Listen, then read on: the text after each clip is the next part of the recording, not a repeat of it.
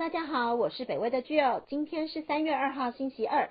这一则北威观测站要持续为大家关注美股的表现。周一美股强势反弹，但周二盘前小跌。由北威研究员曾一凡所撰写。昨天三月一号是三月的第一天，美股一开盘便齐齐大涨，道琼指数暴涨了六百零三点，两个 percent；S M P 五百大涨二点四 percent。而在上个礼拜大跌了四点九 percent 的 Nasdaq 指数也强势回升，以三个 percent 的涨幅作收。昨天三月一号，美股的涨势可以说是从去年六月以来的最佳表现。S M P 五百中只有少于四十只的股票在昨天下跌。对于经济复苏反应最为剧烈的能源和金融股，在昨天都上涨了超过二点五 percent。而高成长科技股也随着美国公债值利率趋于稳定而重建涨幅。Tesla 在昨天大涨六点四个 percent，Apple 也上涨五点四 percent。这个涨幅在上周一整个礼拜的抛售后，让投资人纷纷松了口气。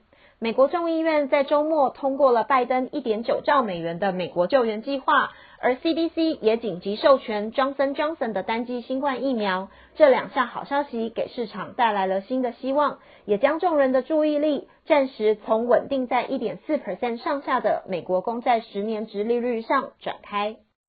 上个星期，美股市场因为美债值利率上升而引发通膨的恐慌，众人担心联准会将会被迫升息，进而阻碍现在的牛市。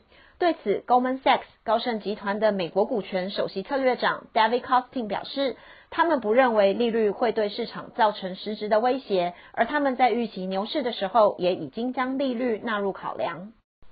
话虽如此，亚洲时间今天三月二号以来，雅股随着美股期货下跌，美股三大指数到现在台湾时间的下午四点十分都表现不佳。道琼期货指数下跌一百三十四点，S M P 五百期货指数下跌零点五五 percent，而 Nasdaq 期货指数也下跌零点六一 percent。